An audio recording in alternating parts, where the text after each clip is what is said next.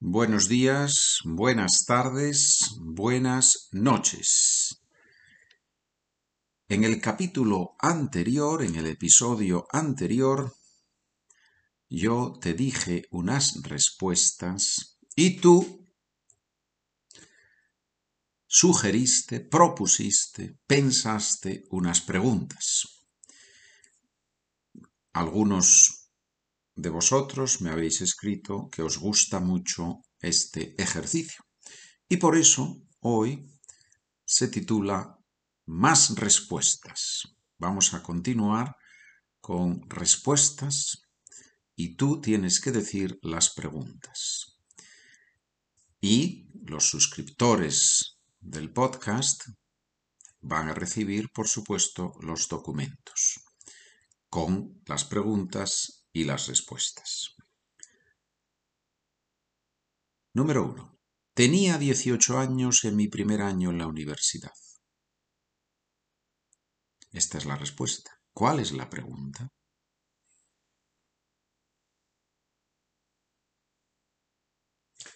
Una posible pregunta.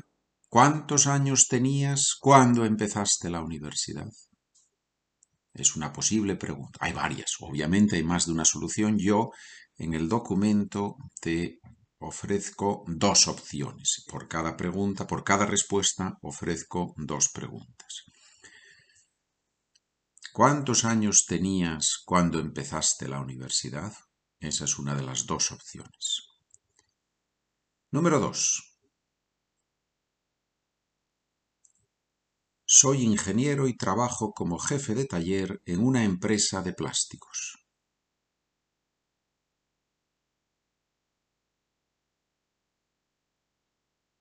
¿Cuál es la pregunta? Una de las dos opciones que yo te ofrezco en el documento, ¿en qué trabajas? ¿Qué significa jefe de taller? ¿Qué es un taller? Buena pregunta. ¿eh? ¿Qué es un taller? Es una palabra que tiene, que se usa con varios, no sé si significados o contextos, podemos decir en español. Por ejemplo, voy a llevar el coche al taller. Es una frase muy típica. Voy a llevar el coche al taller.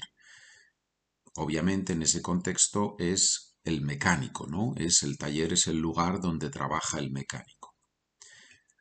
Pero también decimos, se ha organizado un taller de escultura en, en el barrio, ¿no? En la escuela, en una escuela en el barrio. Un taller de escultura. Bueno, una especie de enseñanza práctica. Un taller también se asocia con una enseñanza práctica, por ejemplo.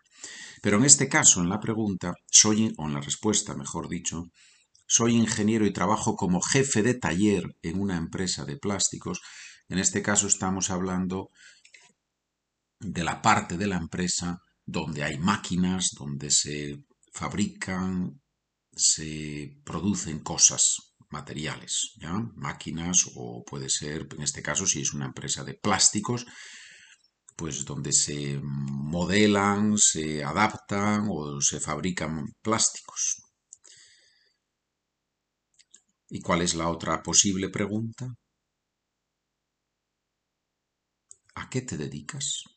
Es una pregunta muy típica. ¿A qué te dedicas? Se entiende profesionalmente, en este caso. Número 3. Lo dejé porque me salió otro trabajo mejor.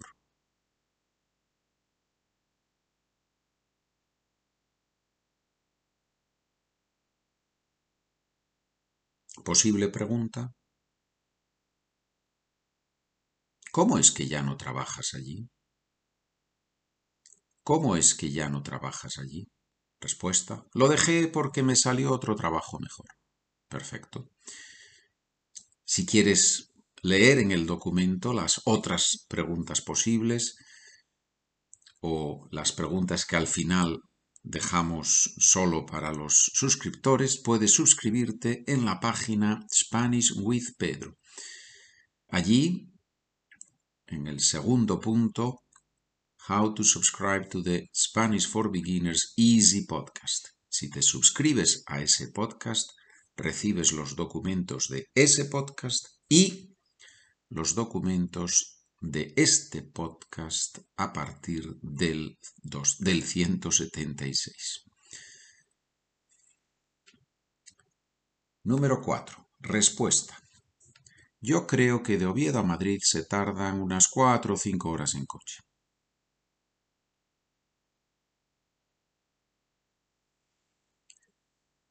Posible pregunta. ¿Cuál es la posible pregunta? ¿Cuánto se tarda de Oviedo a Madrid en coche?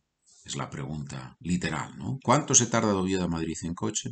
Yo creo que de Oviedo a Madrid se tardan unas cuatro o cinco horas en coche. Se tarda, se tardan, ¿sí? Muy bien, ese verbo lo conocemos. Hay otra posible pregunta que está en el documento. Número 5. Como no le gusta el té, por las tardes mi abuela bebe café, pero es descafeinado.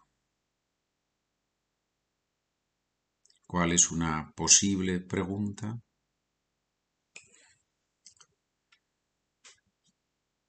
¿Por qué bebe café por las tardes tu abuela?